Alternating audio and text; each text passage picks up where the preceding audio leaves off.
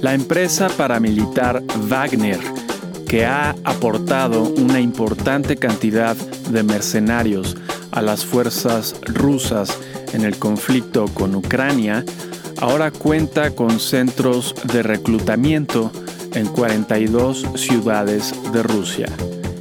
El dueño de Wagner y amigo personal del presidente Putin anunció la apertura de los nuevos centros esta semana.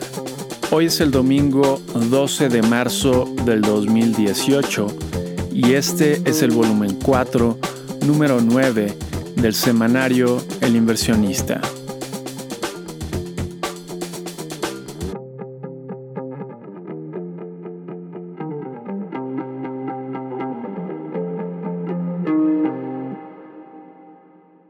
Este viernes, el Instituto para la Protección del Ahorro Bancario de los Estados Unidos tomó posesión del Silicon Valley Bank, un banco regional estrechamente conectado al mundo de las criptomonedas.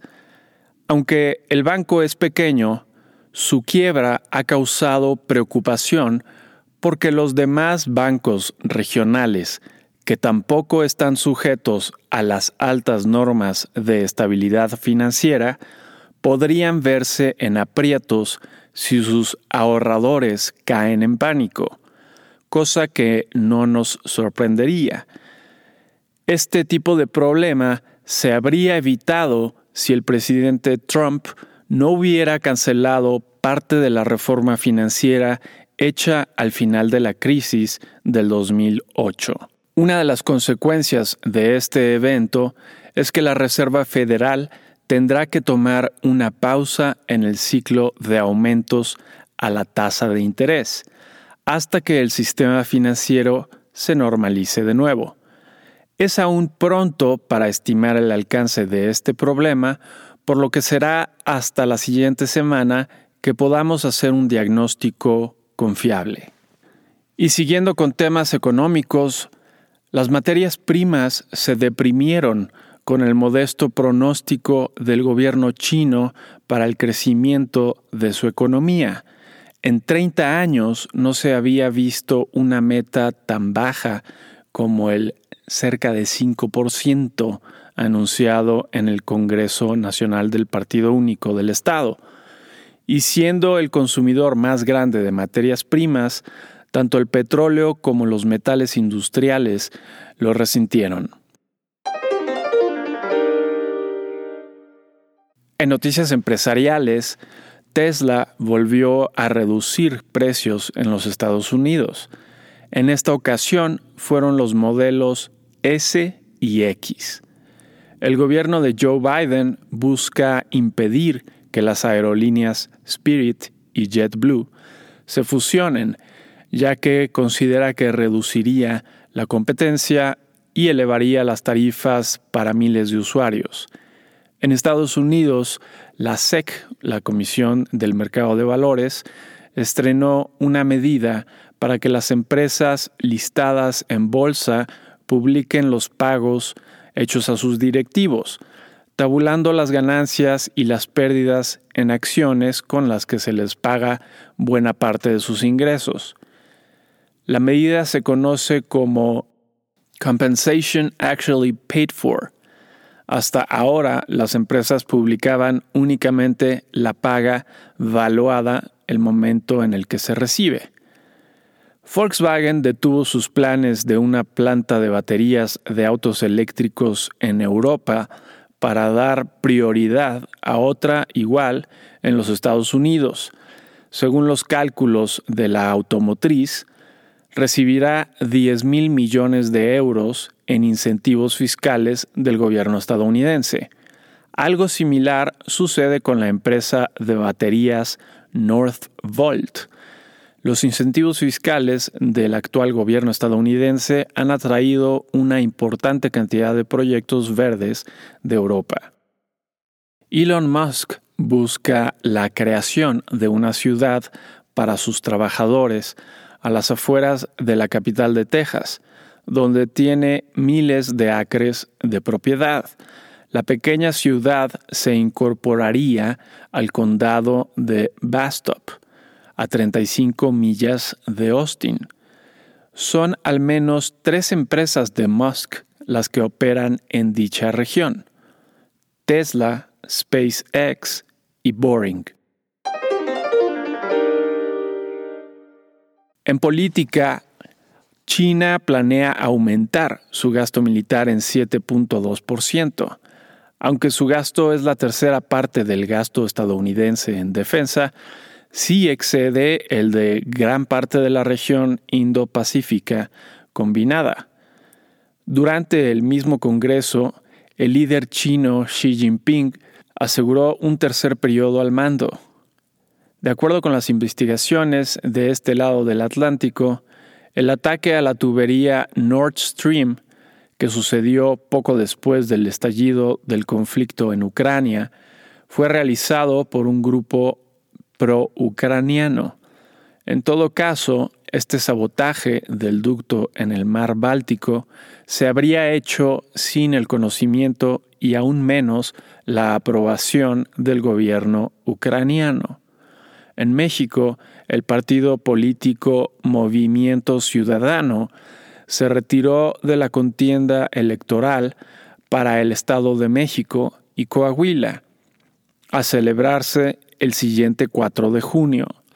Aunque la presencia del partido es mínima, llamó la atención porque su dirigente, Dante Delgado, aseguró que el PRI y Morena pactaron para quedarse el primero con Coahuila y el segundo con el Estado de México. La primera reacción del PRI no fue para desmentir, lo cual hace que la valoración del señor Dante parezca totalmente atinada. En una reunión con 131 jueces del país, la ministra presidenta de la Suprema Corte, Norma Piña, pidió a sus compañeros que sean guardianes de la Constitución y que actúen con prudencia, pero sin cobardía.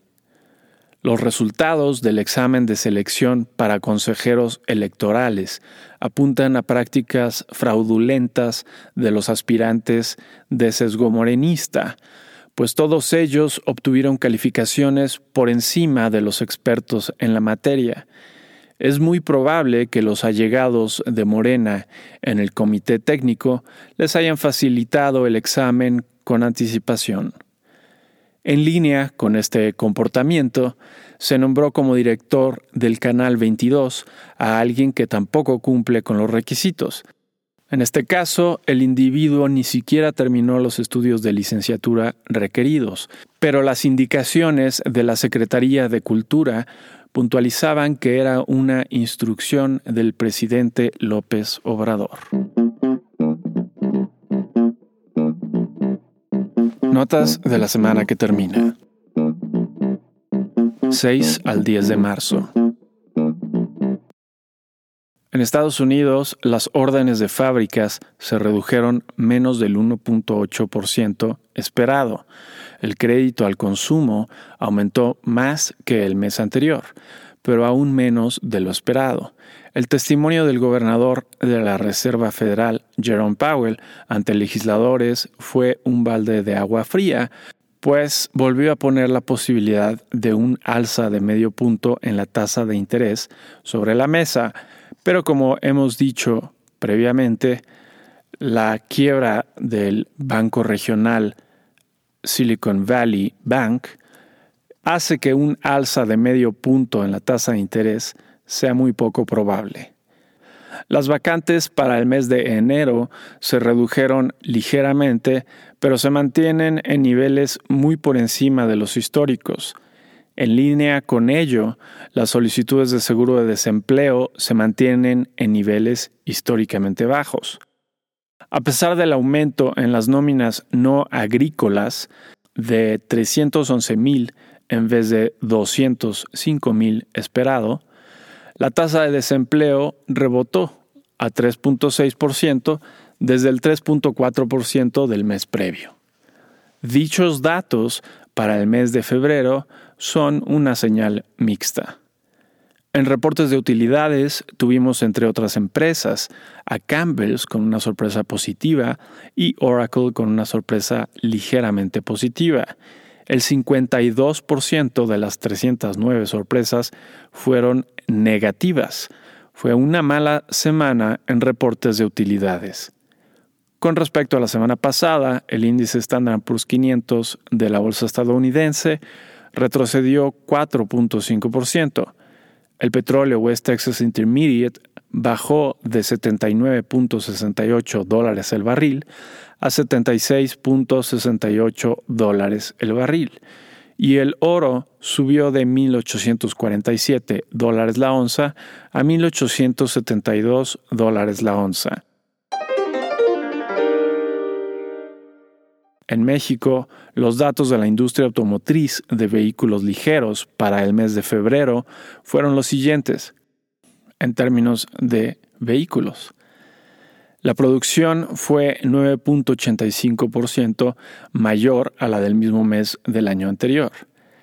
Las ventas nacionales fueron 28% mayores a las del mismo mes del año anterior y las exportaciones fueron 14% mayores a las del mismo mes del año anterior.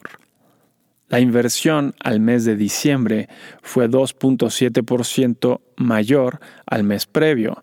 La confianza del consumidor al mes de febrero se mantuvo prácticamente sin cambio.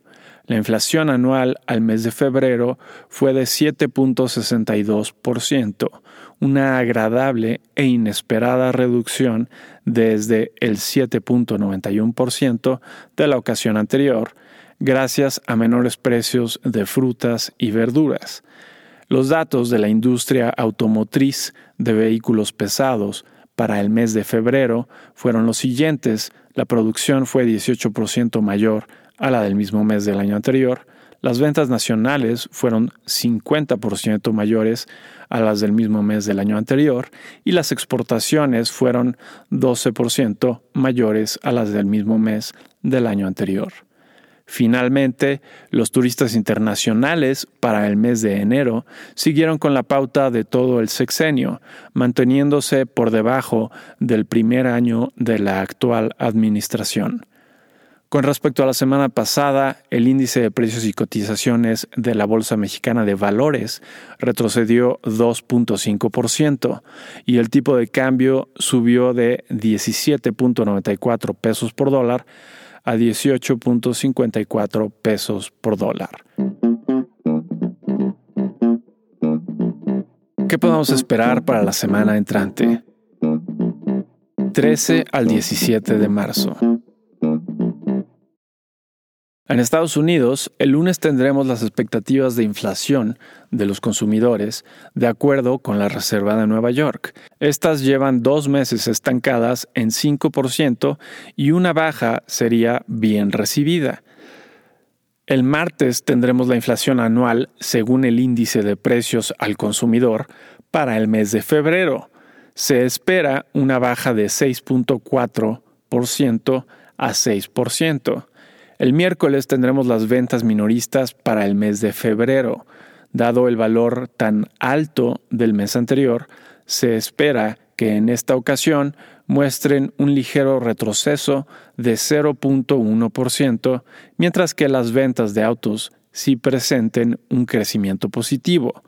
El jueves tendremos permisos de construcción y comienzos de construcción residencial para el mes de febrero, además de las solicitudes de seguro de desempleo.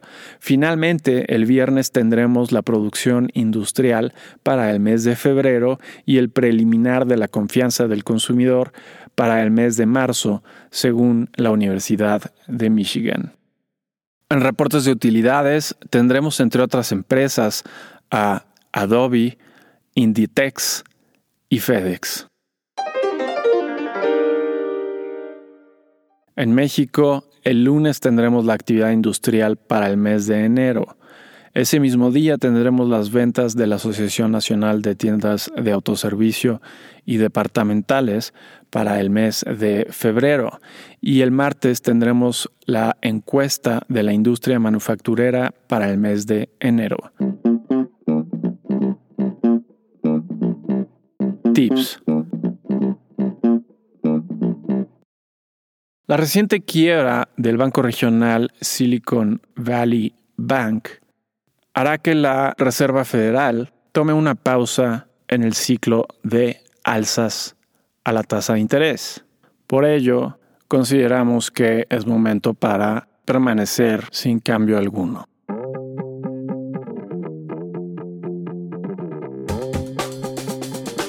Y eso es todo para esta semana. Si te interesa consultar la versión completa, ver números anteriores o suscribirte para recibir El inversionista de forma gratuita, lo puedes hacer a través del sitio elinversionistaonline.com. Y si te gusta escucharnos, por favor déjanos una reseña en la plataforma que utilices. Nos ayudaría mucho. Mi nombre es Gerardo Gómez Ruano. Nos vemos la siguiente semana.